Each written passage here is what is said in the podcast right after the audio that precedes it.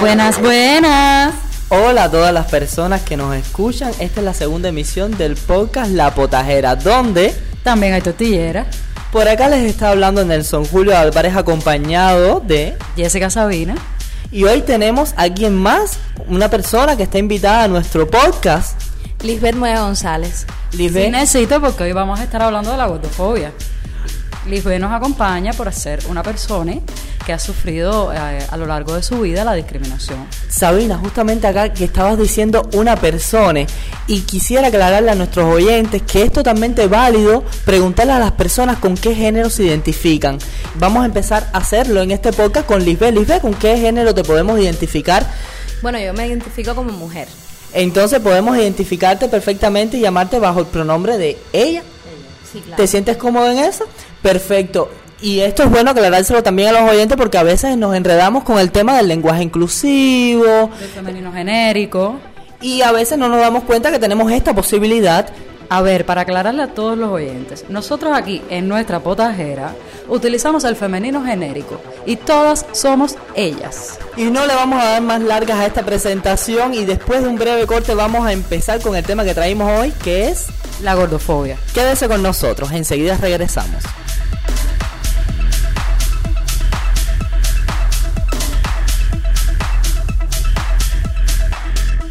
Y bueno, para todos los oyentes que nos escuchan, recuerden que están en la potajera, una potajera con tortillera. Y bueno, hoy está- vamos a estar hablando del tema de la gordofobia, un tema que ha venido en boca en todas las redes sociales desde las declaraciones de la modelo cubana Gigi Maduk, donde ella en una de sus historias eh, ponía una comparación que hacía Victoria's Secret entre las modelos antiguas, las modelos aquellas de los cánones heteropatriarcales y sexistas, con unas modelos de nuevo tipo, unas modelos inclusivas, eh, con todos los tipos de cuerpos, etcétera, y ella ponía eh, la decadencia y además ponía que Victoria's Secret podía cerrar para ella. ¿Qué tú crees de esto, Nelson? Sí, eh, sus declaraciones causaron bastante polémica, Jessica, en las redes sociales, pero también tuvo apoyo. Vamos a mirar esta parte porque todos los puntos son válidos y tenemos que valorar todo lo que ha sucedido referente a esto. Y no es la primera vez que Victoria's Secret eh, intenta incluir en su catálogo de modelos a personas diferentes o que a nosotros nos resulta diferente. Eh, ¿Tú tienes por lo menos documentación de que lo han hecho anteriormente, Jessica? Bueno, a ver, Victoria's Secret a partir del 2014, del 2014 comenzó a tener una, una polémica relacionada con una campaña que ellos sacan eh, nombrada las, Los cuerpos perfectos de Victoria's Secret, donde ponían a todos los ángeles de Victoria, eh, como los cuerpos aquellos espléndidos, delgados, musculosos, las modelos bellas de rostro, con el, bellas dentro del canon heteropatriarcal, y ahí comienzan a ser muy criticados, comienzan a perder mucha audiencia Seguidores en este caso. Sus presentaciones estas, las presentaciones de Los Ángeles. Eh, la presentación de Los Ángeles que ellos la titulan como Victoria's Secret Fashion Show. Exacto. Ellos comienzan a tener eh, unas pérdidas de alrededor de 3 millones de, de seguidores a, este, a estos shows y entonces a partir de ahí comienzan a tener una política más inclusiva hasta que en 2019 por primera vez incluyen una modelo trans en su Victoria's Secret Fashion Show. Inglés fatal, lo hemos estado diciendo desde el podcast anterior. Soy disléxica, loca, disléxica y potajera todo el tiempo. y plumífera. Y plumífera. Siempre se me olvidan las plumas, pero van incorporadas en mí. O sea, ¿cómo acordarme de las plumas cuando van conmigo? Sí, pero nos estamos, nos estamos acordando perfectamente porque aquí desde la redacción de Tremenda Nota, una revista marginal, que queda en pleno vedado, con nuestro ciclón.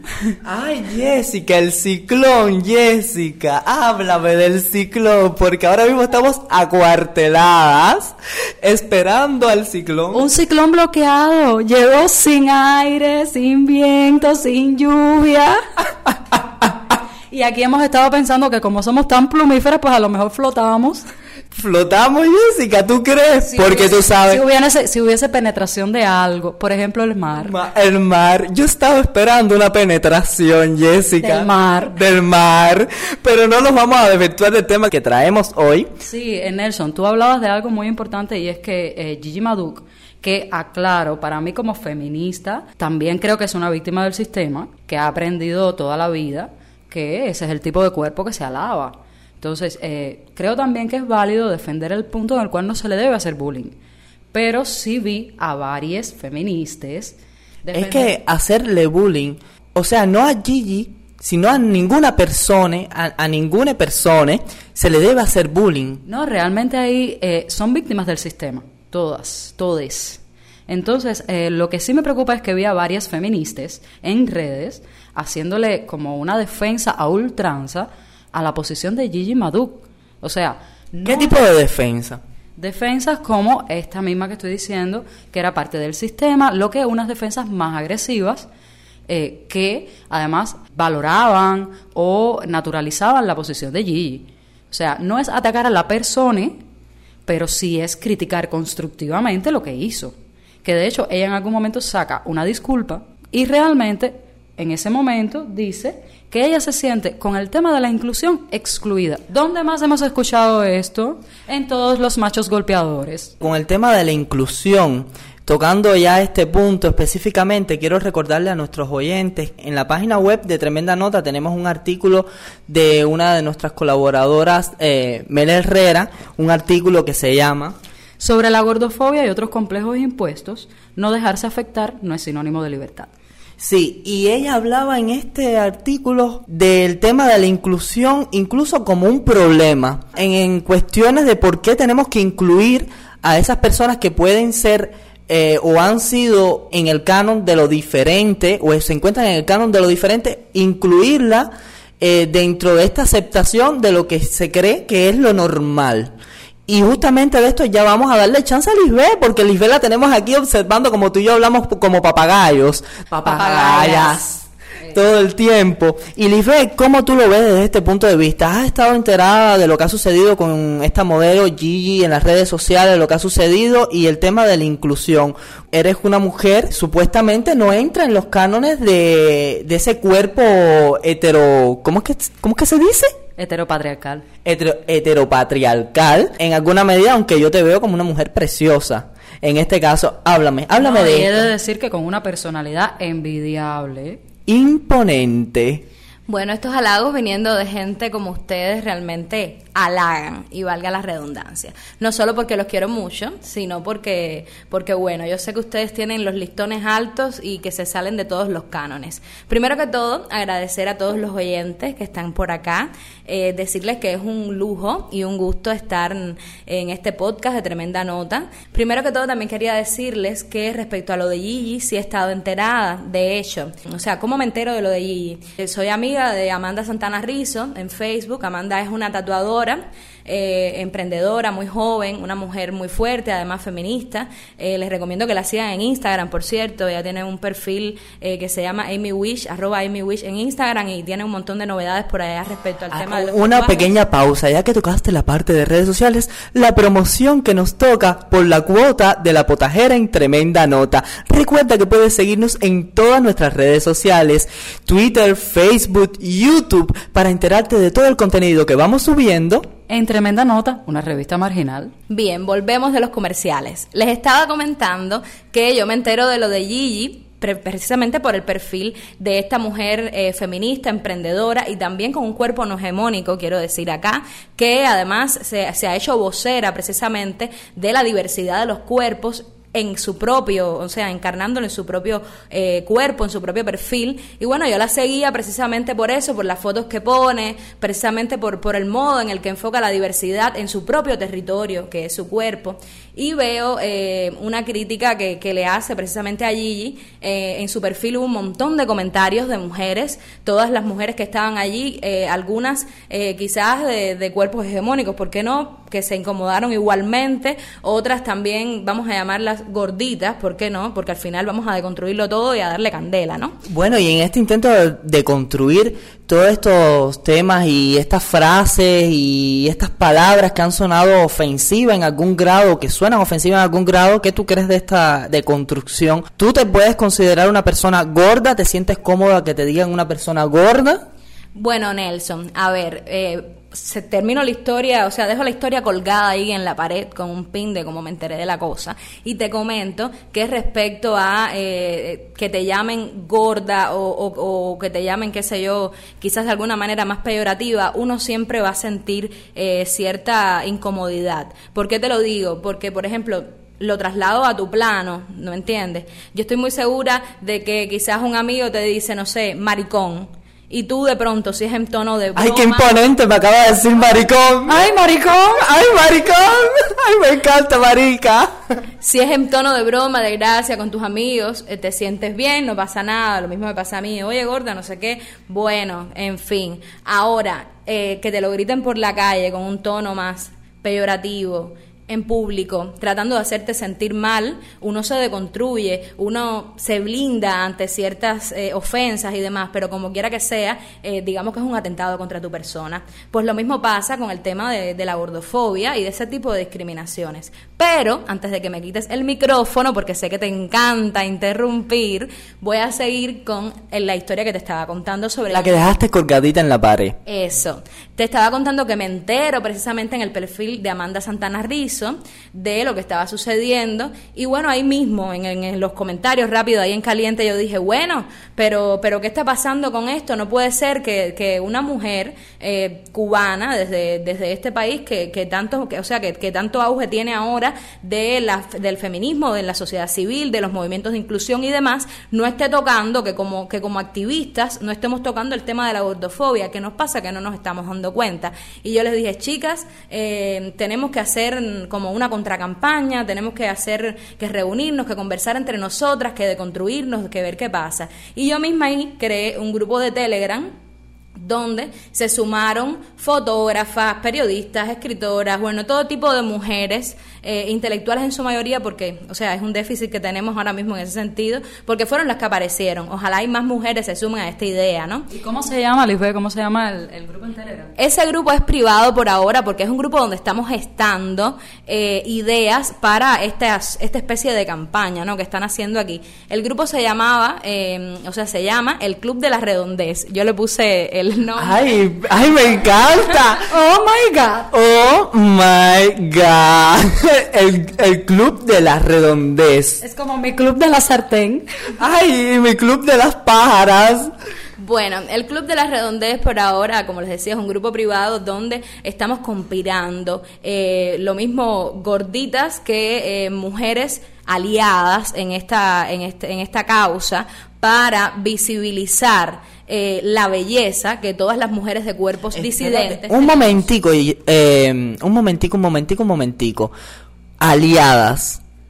Y tenemos eh, el deber de explicarle a nuestros oyentes quiénes son las personas aliadas. Sí, eh, o sea, utilizo el término aliado precisamente porque en estos últimos tiempos lo hemos estado escuchando mucho, lo hemos estado escuchando mucho con eh, la campaña por eh, el matrimonio igualitario, por el referéndum constitucional. Hay un hashtag por ahí que se llama hetero y, aliado. Y disculpa que te interrumpa para todas las oyentes que no escucharon el primer capítulo del podcast de Tremenda Nota, La Potajera. Pues en el primer capítulo estuvimos hablando de todas estas campañas, así que los invitamos. Se te olvidó una cosa, donde también hay tortilleras, porque yo he hecho tortilla en, en mi vida, en mi corta vida, yo he hecho tortilla. Sí, Nelson, nosotros sabemos que tú tejes. Bueno, entonces continuamos con esto. Les decía que el término aliado es un término que me gusta usarlo porque, bueno, precisamente ese hashtag ha estado como vivo, ¿no? En esta campaña y considero que eh, también son aliados en, esta causa de discriminación, eh, en esta causa de, eh, digamos, cuerpos disidentes, me gusta llamarlo de esa manera, las personas que, eh, que quieran apoyar en cualquier sentido este, este, esta revolución comunicacional, digamos, que queremos hacer. Y bueno, más adelante les estaré contando un poco de qué va esta revolución comunicacional, porque bueno, es referenciado todo, pero no he profundizado en nada. Sí, justamente estás ahora hablando de algo que yo tenía en la mente así durante todo tu discurso, que me parece sumamente interesante. Explicaste cómo llegaste a esta discusión, que te toca desde un punto de vista muy, muy personal, y es el tema sexo, cuerpo disidente. Sexo, cuerpo disidente. O sea, de las relaciones sexuales con los cuerpos disidentes. Eh, realmente va a ser un tema que vamos a estar tocando más adelante, Nelson. Ahora vamos a hacer una pausa y recuerden que estamos en la potajera, donde también hay tortilleras. Y siempre recordarlo, porque en esta pausa le vamos a poner uno de los reportajes que está en, en nuestra página web de Tremenda Nota, donde pueden visitarla, siempre se los recomiendo. Y lo tenemos en video en nuestro canal de YouTube sobre la gordofobia. Él se llama Sergio Ochoa, que accedió a darnos una entrevista sobre cómo él se siente con su cuerpo y cuál ha sido su experiencia. Bien, aquí los dejamos con este reportaje de Tremenda Nota en La Potajera, donde también hay tortilleras. Antes de la antes de la pandemia, hace dos años, yo no me cambiaba delante de nadie, no me bañaba en la playa sin pullover, no me hacía fotos que se, que, que, me, que se me viera el cuerpo. Y un día, un amigo mío, Rodolfo La Luz, fotógrafo, me dice, quiero hacerte un desnudo. Me dice, quiero hacerte un desnudo, quiero hacerte un desnudo. Y yo, nervios hasta, hasta mil, yo estaba que no podía conmigo, esto no puede ser posible, no sé qué. Hice las fotos y me liberé. Literal, desde, desde el momento que hice las fotos, que me sentí, que me desnudé delante de él, una persona que creo yo que entra en el estándar de belleza y mis amigos que estaban ahí, que todos, que ninguno eran como yo, me liberé. Y tenía miedo, mucho miedo al subir las fotos a lo más fueran a decir. Ya fueran cosas buenas, cosas malas, cosas feas, cosas obscenas, lo que fueran a decir, tenía miedo. Pero el sentimiento que sentí cuando subí mi primera foto fue increíble. Sentí literalmente que me quité un peso enorme de encima, prejuicios que tenía yo mismo, porque no era solamente de, de las personas, porque a una persona cuando tú le dices millones de veces eh, que, es así, que es esto, que es malo, que esa persona a algún punto quería creérselo. Se lo iba a creer, yo me lo iba a creer, que no valía, que era feo, que, era malo, que estaba mal, que no iba, no iba a conseguir a nadie, me lo iba a creer. Y me quité ese peso arriba cuando hice mi, cuando hice mi primera sesión de fotos de desnudo. Y cuando y cuando posteo primera vez. Vivir acoso no solamente por ser gordo, sino también por ser gay. Entonces se unieron dos cosas grandes y eh, eso fui como un como un, un target fácil para los de la, gente de la escuela que me llamaban millones de cosas, me decían millones de cosas. Pero eso se lo culpo a, eh, a eso, a los estereotipos, a las, a las series, a las películas, a, la, a las revistas, a las campañas, que es verdad que poco a poco han ido, han ido incluyendo un gordito por aquí, un gordito por allá, una persona enana, una persona así, ¿sabes? Han ido incluyendo personas que son, que son diferentes, que no son diferentes, son personas y ya personas que ellos le creen, que ellos dicen que son diferentes, pero es uno, dos, y sigue, y sigue, y sigue, y la gente sigue entrando con él, con sigue guiándose por los estereotipos y lo que es debidamente o, lo que es bonito, dentro del estigma de lo que es bonito. Y regresamos. Estuvieron escuchando el reportaje en tremenda nota de Sergio Ochoa, un joven que explicó cómo él se se siente con su cuerpo y cuál ha sido su experiencia. Ay, pájaro, que académica. Ay, algún momento me tenía que tocar. Pero, ¿tienes algunas preguntas que hacerle a Lisbeth? Sí. Sí, sí, a ver, Lisbeth, me encantaría que me hablaras primero de eh, tu experiencia como una niña gorda. Vamos a deconstruir las palabras. Quiero que me hables de eso, de cómo fue tu niñez, de cómo te fue en la escuela, sufriste bullying, a lo mejor no sufriste bullying, ¿cómo te fue? Empezando si siempre has sido una mujer gorda. Sí, yo he sido gordita desde que era niña. Yo desde que tenía como dos o tres años ya yo, yo era una niña apapachable. Ay, qué linda. Sí, sí, sí. Grrr. Fíjate, yo debo decir algo, o sea, dentro del tema, eh, yo, yo, yo he pasado con suerte en el sentido de que yo siempre he sido una gordita linda, vamos a estar aquí. Pero, Que eso dentro de los cánones heteropatriarcales es como, oh my god, o eres gordita y eres linda, o date un tiro. Ay, pero como a ti te gusta imitarme, el oh my god nunca te va a salir. Es que yo soy una pájara. una pájara que hace tortilla. ay Dios. Bueno, les estaba contando que, eh, que yo tenía eso y también tenía algo que siempre fue una niña como muy aplicadita, como digamos que la niña consentida de sus padres, nunca tuve una familia disfuncional y bueno, una familia que también me apoyó en ese sentido porque mi madre también es gorda y mi madre desde niña digamos que me blindó respecto a ciertas cosas y trató de que mi autoestima se basara en digamos en mis capacidades intelectuales, en otras cosas y no tanto en mi cuerpo punto para mi madre, bien por ella. Aunque por otro lado, también desde niña eh, trató un poco de que yo cambiara eso. Desde niña intentó que yo hiciera dietas, que yo comiera un poco más saludable y todo porque ella se veía reflejada, ¿no? Y quería como mejorar lo que ella no logró mejorar en sí misma. Eso por un lado. Por otro lado, en el tema de la escuela es bastante complicado. Desde los profesores, sobre todo las de educación física, y digo las porque, bueno, en mi caso siempre me tocaron profesoras de educación física, eh, hasta los compañeritos de aula, el uniforme que te queda horrible en los cánones eh, esos. Bueno, el uniforme escolar es bastante feo de por sí, ¿no? Ay, Dios mío, yo no lo resistí y, te- y me daba un calor. De hecho, hay toda una campaña interesantísima ahora mismo con la remodelación de los uniformes escolares, donde muchas mujeres estábamos pidiendo que por favor las niñas no tienen que usar falda. Eso es del siglo XX, muy del siglo XX, por favor. Primero había una propuesta de uniformes unisex, pero ahora hay otra propuesta más. De hecho, la propuesta final sencillamente fue las niñas con falda, lo que se le quitan los tirantes en la primaria, pasa a la secundaria a usar uniforme azul y entonces en el pre también se utiliza uniforme azul. A ver si también usan otra talita, porque a mí me daba un calor aquello. A ver, entonces eh, no, nos, no nos vayamos del tema. Volvamos al tema de Lisbeth y cómo vivió su infancia siendo una niña gordita. Bien, entonces, bueno, siempre hubo, eh, digamos, eh, el bullying, que en mi caso no llegó a ser tan intenso, porque como les decía, yo venía un poquito blindada desde mi familia y demás, y un poquito que a mí me daba igual, y yo como que en buen cubano no estaba para eso. Pero eh, recuerdo que había otras niñas gorditas en la escuela que sí le pasaron un poquito peor.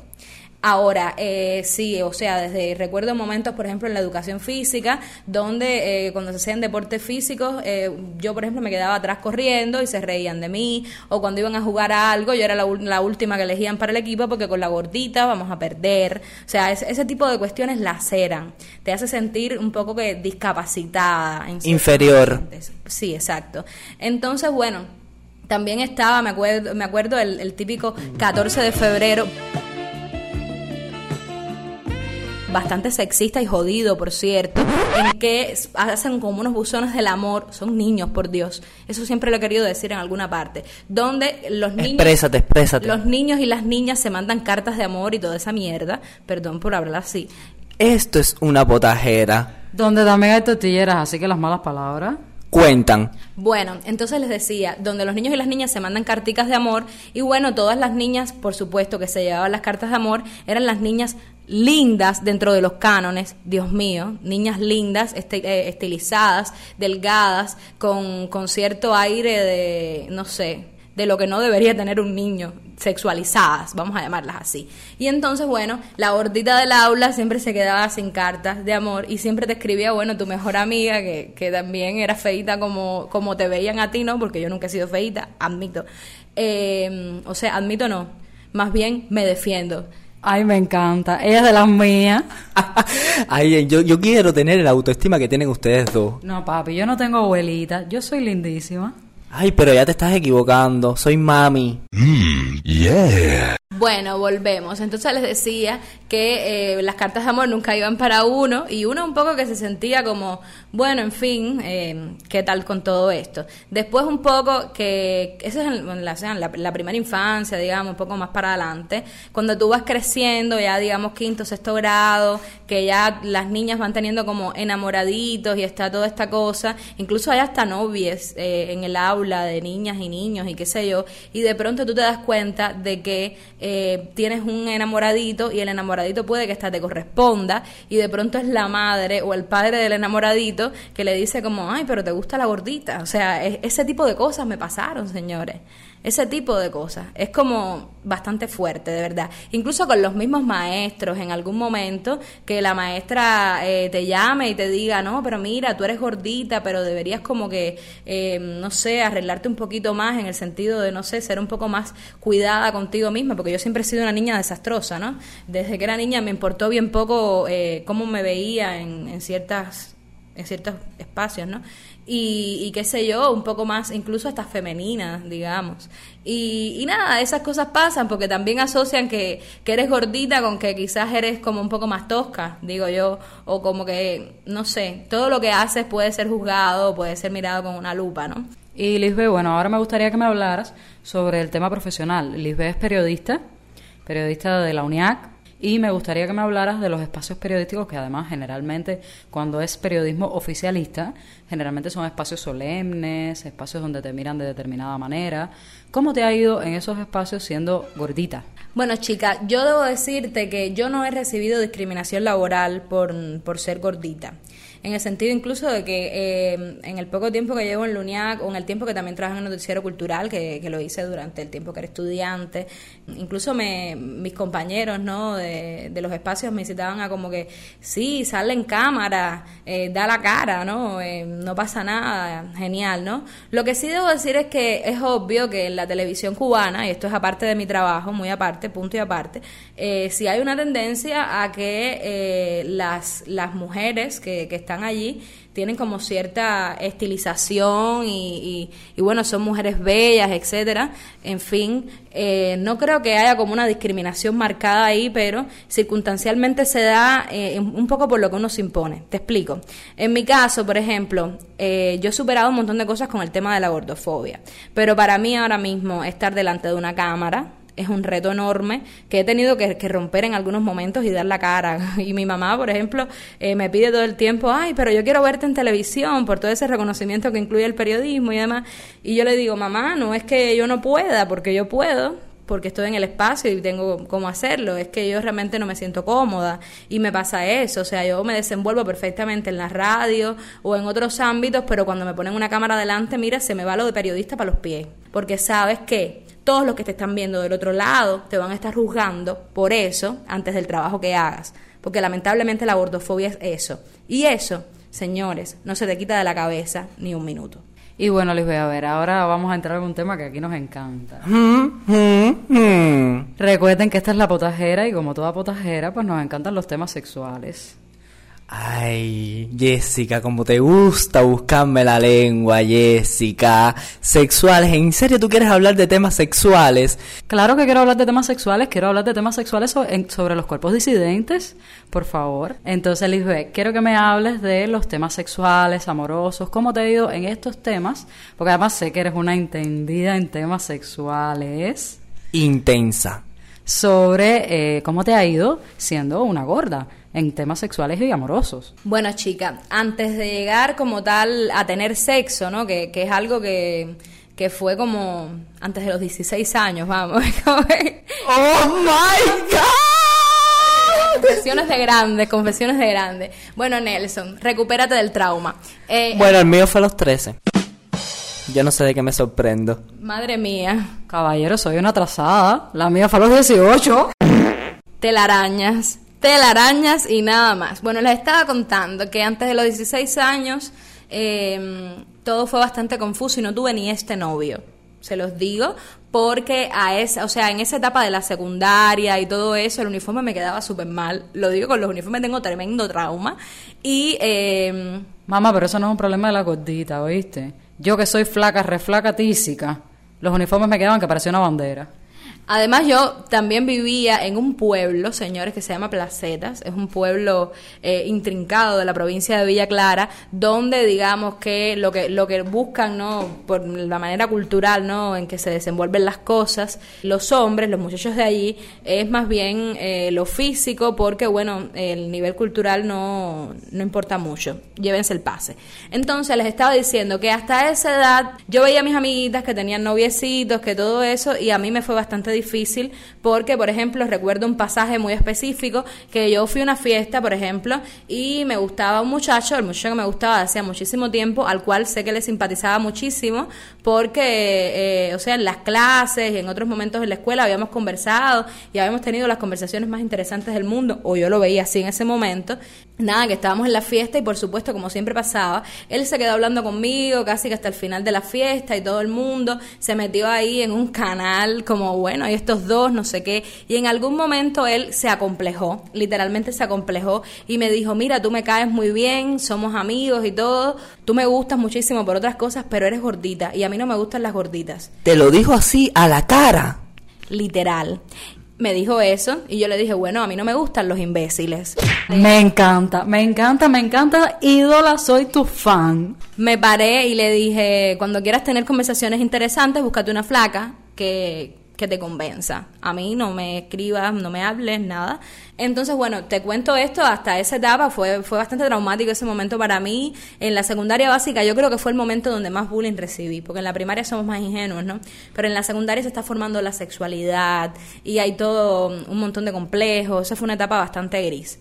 Ahora, ya eh, cuando ya yo descubro, o sea, mi primera pareja era un poco mayor que yo, eh, o sea, maravilloso todo, no tuvo problemas con eso. Y ya después de ese momento, cuando, cuando lo descubrí, yo creo que, no he tenido más problemas para eh, tener parejas, para tener una vida normal, porque bueno, he tenido la suerte, Jessica, y te lo digo y se los digo a todos los que están escuchando, yo tuve suerte porque me, me he desenvuelto en un campo de intelectuales, eh, porque siempre he sido más apegada al arte. Y en ese tipo de espacios uno se encuentra personas que valoran, eh, no todos, porque se puede ser muy frívolo eh, siendo un intelectual o un artista, pero bueno, te encuentras personas que valoran un poco más el intelecto, que valoran un poco más las sensibilidades de pronto, pero eso no le pasa a todas las gorditas. no todas las personas tenemos ni vivimos las mismas experiencias.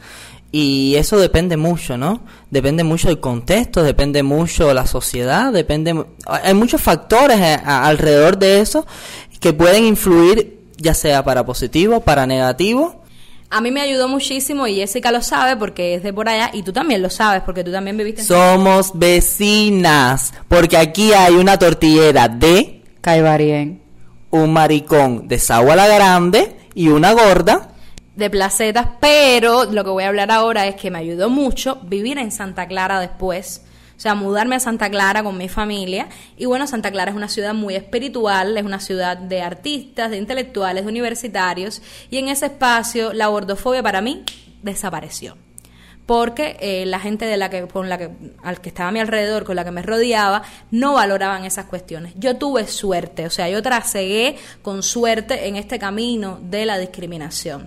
En Santa Clara nunca tuve problemas ni para encontrar pareja, ni para nada. En algún momento siempre estaba el chiste incómodo. En algún momento cuando iba por ahí por la calle, algún tipo imbécil me decía, gorda, ballena, no sé qué, porque eso lo vivimos todas en algún momento, todas las gorditas.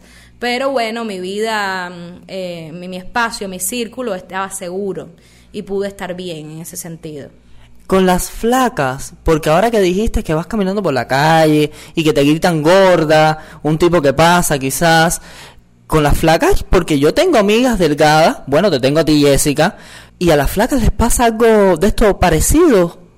Sí, sí, a ver, eh, existe la, eh, la sapiencia, la mitología, la, el... Eh, el folclore. Lo que sea, popular que las flacas estamos enfermas. Yo que soy una flaca flaquísima, nunca he estado enferma, vamos a empezar por ahí, como perfectamente. Y sucede que todo el tiempo la gente me está diciendo, ay, qué flaquita estás. Oye, encontrarme a alguien por la calle que lo primero que me diga es, ay, te veo más flaquita. Y yo, bueno, hello, soy flaca, hola. Claro, también es válido aclarar a nuestros oyentes que revísense los comentarios que hacemos porque hay mucha gordofobia disfrazada de salud. O sea, no todas las gordas están enfermas, no todas las flacas estamos anoréxicas. Claro, tenemos que tener mucho tacto con los comentarios que hacemos referente al tema de la salud. O sea, de repente estamos diciéndole a una persona esto de que creo que debes bajar de peso porque eh, estás muy gorda y traer problemas de salud en el futuro o estás muy flaca, por favor come, eh, parece que estás enferma, en fin, todos estos comentarios que parecen o van disfrazados de positivo y es todo lo contrario. Es realmente un prejuicio, es realmente un prejuicio y es gordofobia. Entonces vamos a revisarnos y miremos dentro de nosotros mismos a ver qué, qué, estamos pensando, por favor. Nelson, yo creo que es hora de hacer una pausa y creo que traemos una, una sorpresa para los oyentes de Tremenda Nota, una revista marginal. El cineasta Fernando Pérez nos envió un mensaje para apoyar las campañas LGBTIQ más que se están llevando a cabo en el país. ¡Qué privilegio! Un hombre excepcional, por favor. Acá los dejamos con el comentario, el mensaje alentador que nos envía el cineasta Fernando Pérez para tremenda nota que al mismo tiempo es un mensaje para la comunidad LGBT. Siempre recuerdo cuando yo era niño en, en los años 50 había una canción española que contaba el amor entre un perrito y un gatito. Y luego había un estribillo que decía que el amor no entiende ni de raza ni colores.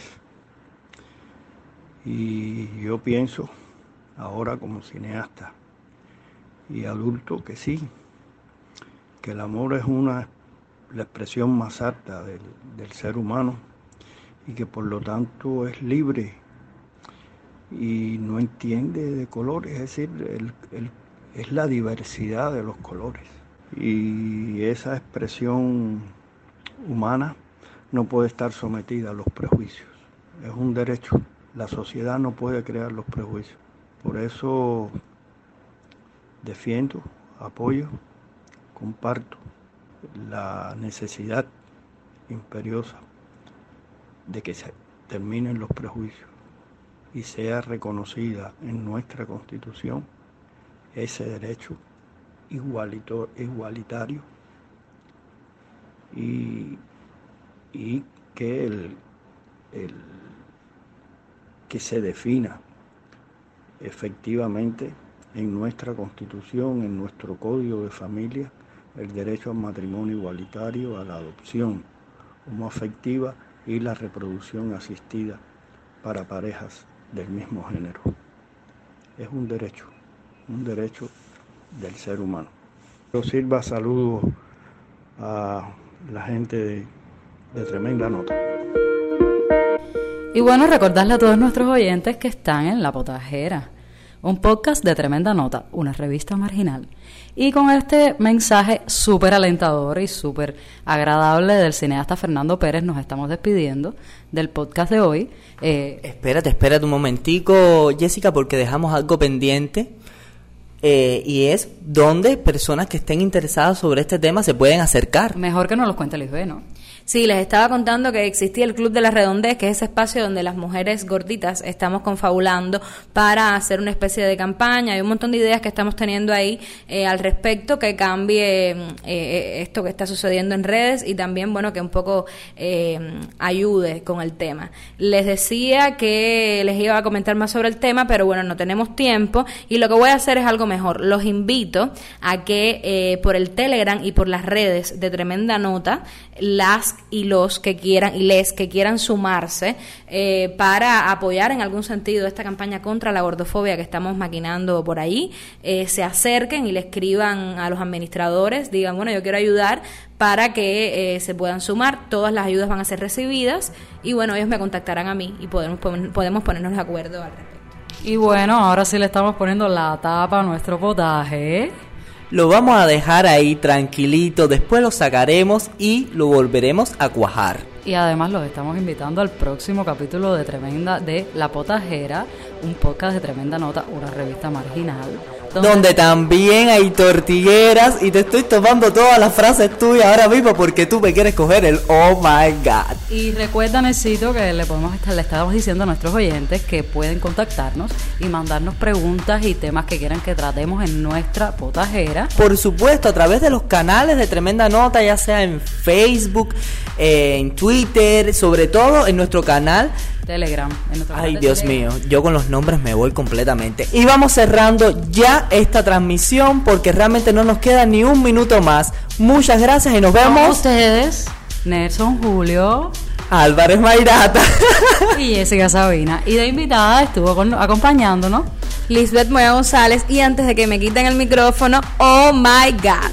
A Lisbeth le sale mejor que a ti. Muchas gracias a todos ustedes y nos vemos en la próxima emisión de la Potajera. Donde también hay tortilleras. Bye.